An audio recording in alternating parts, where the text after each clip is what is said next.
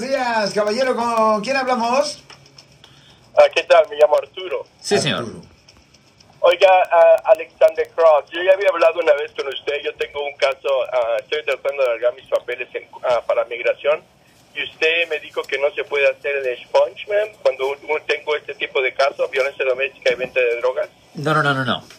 Yo no le dije a usted que no se puede hacer una limpieza de la convicción penal. Sí se puede hacer la limpieza de la convicción penal, pero es muy importante saber la razón por cual usted está buscando hacer la limpieza de la convicción penal.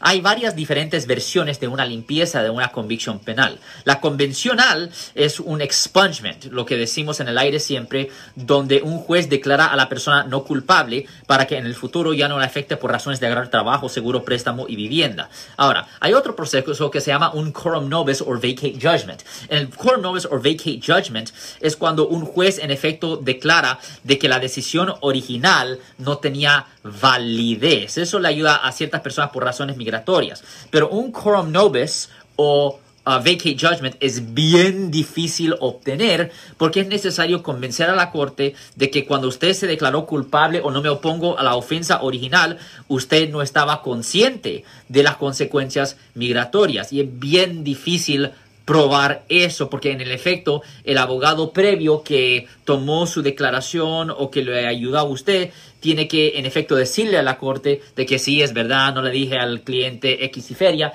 bien difícil encontrar un abogado que está dispuesto a declarar en efecto en contra de sí mismo.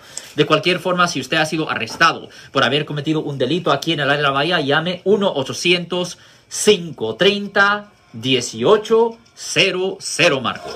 Si les gustó este video, suscríbanse a este canal, aprieten el botón para suscribirse y si quieren notificación de otros videos en el futuro, toquen la campana para obtener notificaciones.